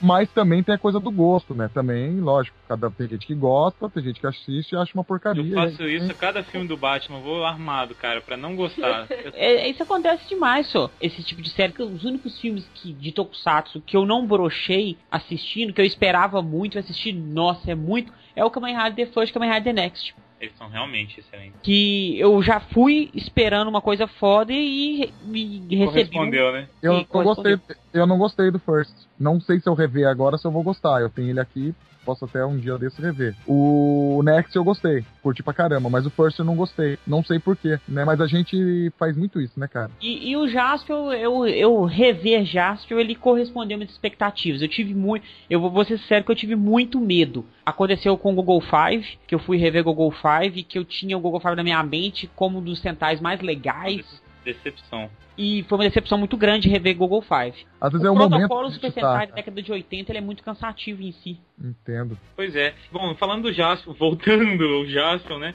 Aquela meiuca ali, tiveram alguns episódios realmente legais. Aí mais pro final a gente teve aquele um episódio que eu esperava muito e não, correspondeu muito às expectativas. Foi o do Tiger, Tiger Joe, é isso? Não, Tiger alguma coisa. Que era um amigo do Joe Tiger, sei lá. Tiger Uppercut. Não, que era um amigo do Jaspion. Tiger que- Robocop. Que era um amigo do Jaspion, fodão, que eles se conheciam antes. E depois é, falava que era o segundo melhor guerreiro das todas as galáxias, não sei o quê. Armaram, eu achei armaram um confronto absurdo pros dois. E John assim, Tiger. Acho que é John John Tiger. Tiger, é. É. E aí teve realmente um confronto mínimo ali, não, não correspondeu. Co- é, criaram uma expectativa muito grande, é o monstro da expectativa, né? e não, não correspondeu. Em compensação, um que eu não esperava nada, e talvez seja por isso, é aquele que a gente falou até de Western, que o cara vem carregando um caixão lá, eu Ah, esqueci é o o nome desse episódio. Não, não é um papaco. Mas ele vem carregando o caixão lá, cara, e tem umas cenas de tiro ali, até que são maravilhosas, cara. Esse episódio eles estudam o Jaspion todo, rolam uns flashbacks e tudo. E ali eu falei, putz, o Jaspion vai apanhar bonito, e ele apanhou mesmo pra conseguir vencer desse cara. É um cara que usa um chapéu de mexicano, Isso, né? foi muito legal esse episódio. Tem algumas coisas bem legais na, na meiuca. É o episódio 20. É. Assassino É, eu a- Especial Killa. Isso. eu acho, é, isso, essas coisas assim, eu acho bacana também. Alguns episódios que pegam e fogem daquela coisa de, ah, ele encontra uma criança, a criança tá em perigo, ou encontra uma, uma, uma mulher, a mulher tem perigo, aí ele vai salvar, descobre que é um monstro. É, é lógico, é um padrão essas séries de Tokusatsu seguem isso, a gente sabe, não só séries de Tokusatsu, né? Todas Todos os as tipos séries de série aquela- tem um padrão. E eu gosto, tanto que em outras séries eu gosto dos episódios que são os especiais, né? E esse episódio do Jasper, assim, que fugiam disso, eu achava bacana, porque nesse episódio mesmo que o Luiz citou do, do mexicano aí, do assassino espacial, o cara fica o episódio inteiro estudando todos as- os equipamentos do Jaspion, quanto de energia que ele tem, quanto de energia que vai gastar, quanto tempo que ele tem pra chegar e destruir o Jaspion. Então eu acho isso muito bacana. E outra coisa que a gente não comentou muito foi o Daileon, né? Pô, eu acho um dos robôs mais legais, cara. Eu acho ele bonito, além de tudo. Eu acho ele muito sexy, né? Não, também, aquela cuecona de, de aço gigante, né? Não, tô brincando. E Mas foi o ele. primeiro robô, né, de, de Metal Hero, tirando o Don, Don Gorian lá do Gavan. É, mas esse robô realmente. Eu, eu- cara, eu ficava muito curioso pra entender como é que funcionava aquele lance do Jaspion pular lá pra dentro e ele cair certinho na, na cadeira e tudo. mostrar, né, e túneis. é, mostra alguma coisa. E eu, cara, aquilo quando criança explodia minha cabeça de felicidade. Eu achava maravilhoso aquele negócio dele chegar na nave. E- Ele é um robô simples de montar É, são três e, e você consegue enxergar ele como nave virando Dylion. Isso. Até pela simplicidade que ele, que ele se monta. Vantagem dos Tokusatsu antigos sobre os outros Tokusatsu novos. Maquete. Ah, por favor, maquete e bicho de borracha, Eu cara. acho muito bacana. Acho bem melhor do que CG Titã. CG, né? E tem muitos. Assim, tem algum, não vamos ser injustos também. Tem algumas séries que usam bem o CG, mas tem outras. É, cara, o CG, putz, é, é doído. Ah, não, eu vou defender o CG. Por exemplo, o, o Go Booster tem umas cenas de CG com o robô que são magníficas. Ah, tem exceções, mas na maioria. É, na maioria é ruim. Na maioria é ruim. Não, e assim, a coisa do CG, os caras não fazem nem por conta de, de ficar melhor ou pior, mas é porque o, é o que o mercado pede. Sim. É a mesma coisa, por exemplo, jogo, jogo, jogos de luta, game de luta. Cara, eu não, não desce pra mim jogo 3D. Eu gosto Capcom com jogo 2D, É. ah, né, Street Fighter, Marvel vs Capcom, mas assim, o mercado já não. Assim, eu não vou sustentar a empresa. Até E a- porque o e a- espectador e a- hoje não vai querer assistir aquela maquete. Na hora que ele vê lá um negócio da maquete, é aquilo que a gente estava comentando. É. Um espectador novo, uma- criança nova, um adolescente novo, eles já são muito mais espertos. Já vira e fala, não, isso aí não tá certo não, isso aí é maquete, olha lá, não sei o quê. Agora o efeito especial, por mais tosco que seja, já é mais aceito, né? Já tá Ô, mais. você- um, um primo meu veio pra mim e falou assim: Ô, você, Mozart, você conhece um jogo de, de terror doido pra eu jogar? Eu falei: tem, velho. Clock Tower 2, velho. É muito bom. Aí ele falou: é, é, velho, dá muito medo. Tem uma menina. Aí na hora que eu passei o jogo pra ele, eu falei assim: não, velho, que jogo horroroso. Não dá pra jogar isso não. O gráfico é todo mundo com cabeça quadrada. E o jogo é Ah, de seta. Aí então. eu falei: mas tem que entender e entrar no clima do jogo. É um jogo de terror. Exatamente, é logo aí, cara. Era isso que eu tô tentando dizer. Tá, mas eu entrei no clima do Obrigado. Jackson, mas ele foi e me jogou um balde de água fria na cabeça. É, não, você tá querendo brigar comigo, entendeu? Você tá querendo brigar comigo. Quer dizer, faz tempo que eu não apareço aqui. Vocês me convidam pra você brigar comigo. Eu que sempre te elogiei, sempre falei bem de você pra todo mundo, entendeu? E agora, e agora é assim que você me Os dois envolvidos, por favor, retirar-se da sala, por favor. Não, mas falando sério, vamos só concluir aqui, gente. O, o que, que vocês acharam da resolução da trama da série? Nordan, primeiro. Os caras armaram falando do pássaro dourado, e você vem trabalhando a ideia do pássaro dourado, das crianças, e aí se revela pro- a importância do pássaro dourado. O que, que você achou disso tudo? Você gostou? Você achou mais ou menos? Cara, eu achei tudo lindo, fora a minha. Ah, não, não, sério, porra. Sério, cara, sério. Eu, cara, eu sou assim. É difícil até, às vezes, pra eu me conectar com alguns amigos e tudo, né? De algumas coisas que eu gosto e que eu vejo beleza em algumas coisas que às vezes as outras pessoas não veem. Por exemplo, eu acho a Dani bonita. Quer dizer, Ai, coitado. Nossa senhora. da onde que eu fui tirar isso? Entendeu? Não, é sério, é. Ela tá aí perto? Não. É por isso que você tá vivo ainda. É, por exemplo, eu sou super fã do Hellboy, né? Do quadrinho. Do quadrinho. Cara, e os desenhos dele são feios. As, as mulheres que ele desenha são feios. Agora, assim, não sei se é tosco, mas é feio. Você olha e fala, é um desenho feio. Hoje eu busco uma, uma coisa, assim, que, que mexa comigo, com, com os meus sentimentos, assim, que mexa com a minha percepção, né? Então eu, eu gosto muito do Mike Minola. Quando eu vou conversar com algum amigo que gosta de quadrinho, o cara fala, porra, mas é muito feio, como é que você gosta? Que coisa horrorosa, né? E Mas você não tá lendo é pela acho- beleza. não, e tem, e tem uma beleza ali. Que às vezes não é a mesma beleza que a gente tá acostumado, né? É isso aí. E, e Mozart, você, sobre a resolução da série, sobre o final e tudo. Véi, eu vou apanhar. Por quê? Fraco. A ideia inicial é construída muito bem, mas ela é muito arrastada e, e o final ele é fraco. Eu, eu acho muito fraco a ideia da- das cinco crianças, do pássaro dourado. Eles poderiam ter caprichado mais. Aí que tá, eu não acho a ideia fraca, nem do Pássaro Dourado, das cinco crianças, muito pelo contrário. Eu acho que eles construíram aquilo que eu falei, construíram a ideia, e aí você fica naqueles episódios, ah, agora o vai achar as crianças. Aí ele vai achando cada uma. Beleza, achou uma, achou duas, levou lá pro planeta do Edin. Ah, que bacana, tá aí, tá aí, não, tá dando tudo certo. Chega no final, matou o Magaren, aí ele solta o neném. Quem disse que o neném aparece? Não aparece. Na hora que ele tá passando aperto, de onde veio o neném?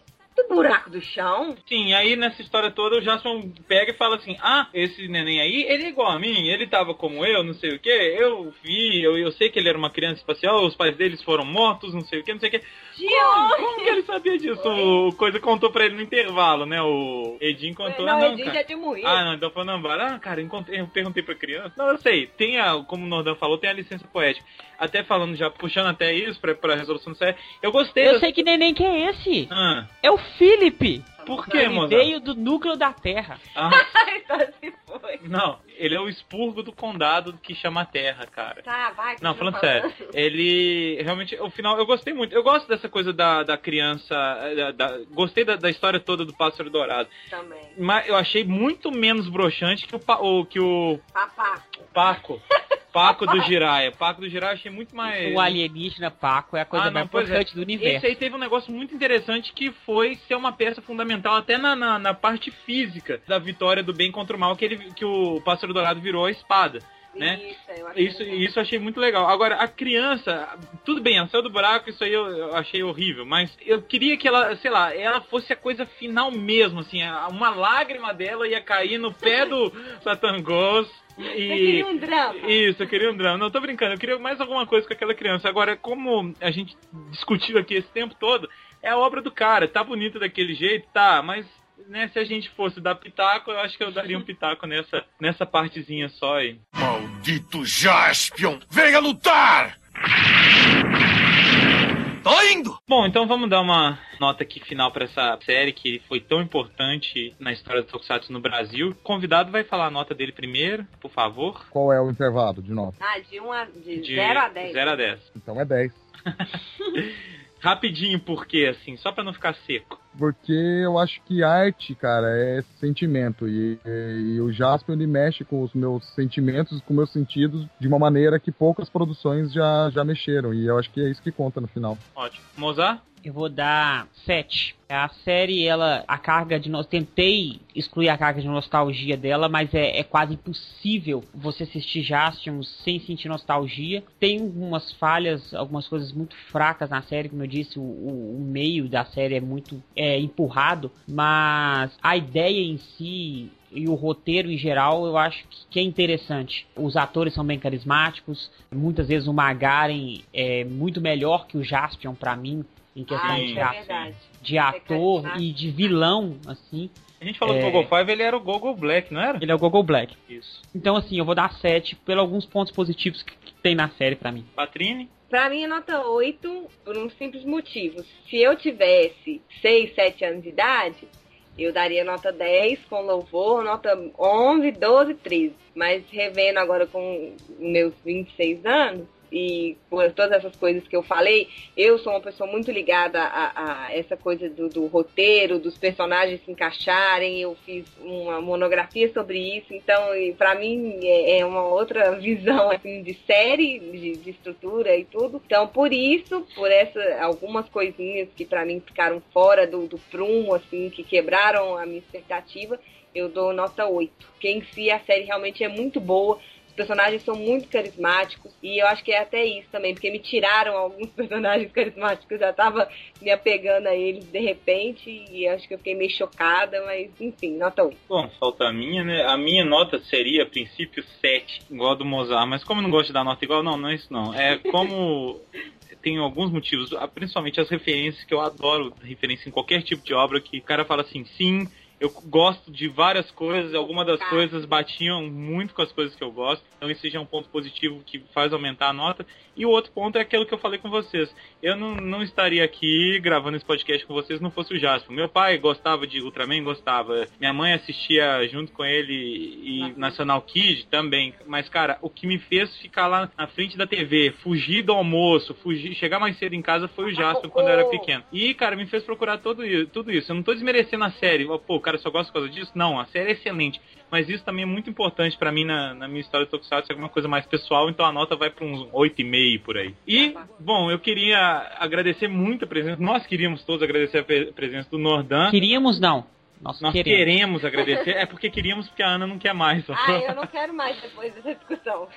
E, pô, Nordão, fala aí pra gente, cara. Mentira! Mentira, a gente te ama. Fala pra gente, cara, como é que tá o CD novo, o que, que você conta de novo e faz seu jabá aí, onde que a gente acha Nordan e Gaijin Sentai e tudo mais.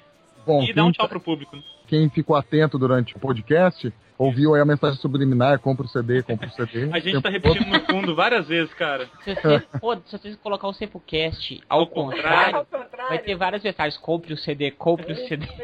Bom, tá aí o CD, né, da Gaji Sentai, que é todo o, o OST, né, que é todo inspirado no universo do, do, do Tokusatsu, né, a gente foi pegar referência desde lá do, do, Godzilla, né, até as coisas 60, 70 e 80, as músicas todas são influenciadas por esse universo. O encarte, né, ele tem é, 13 ilustrações originais que são totalmente uh, inspiradas no, no, nesse, nesse segmento também muito bonito. É, é a nossa homenagem, né? E aí quem curte Tokusatsu vai ouvir, vai sacar todas essas referências aí que, que né, que como você disse que curte as referências, né? Quem gosta de Tokusatsu vai sacar essas referências. E agora a gente tá em turnê, né? Vamos passar aí por vários estados uh, do Brasil, né? BH Vamos... não, né? Menos BH, por enquanto não fechamos nada. Por mas... da Patrícia, por causa da Patrícia.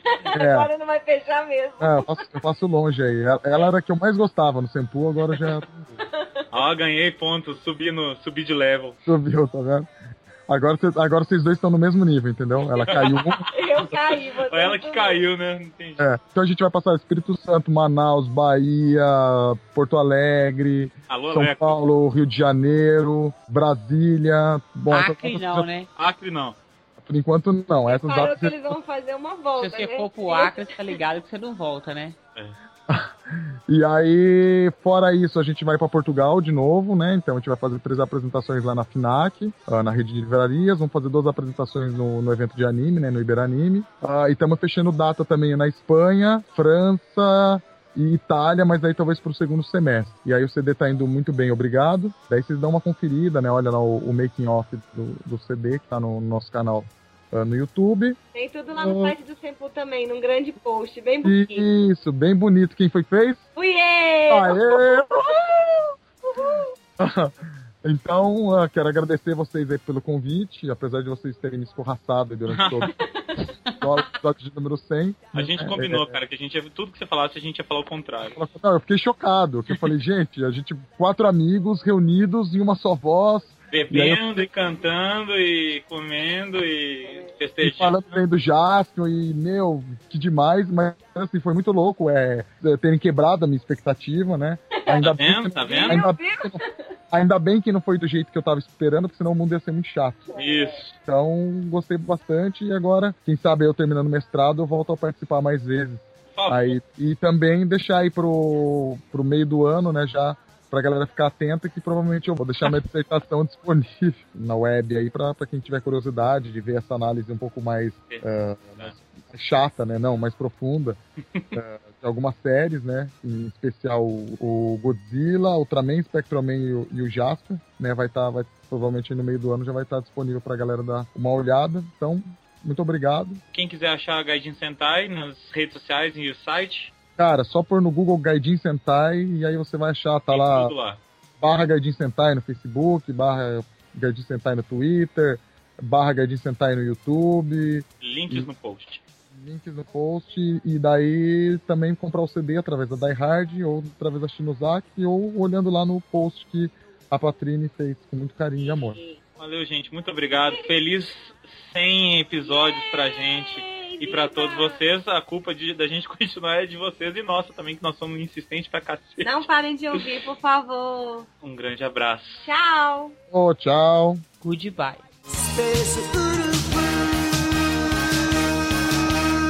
Just the only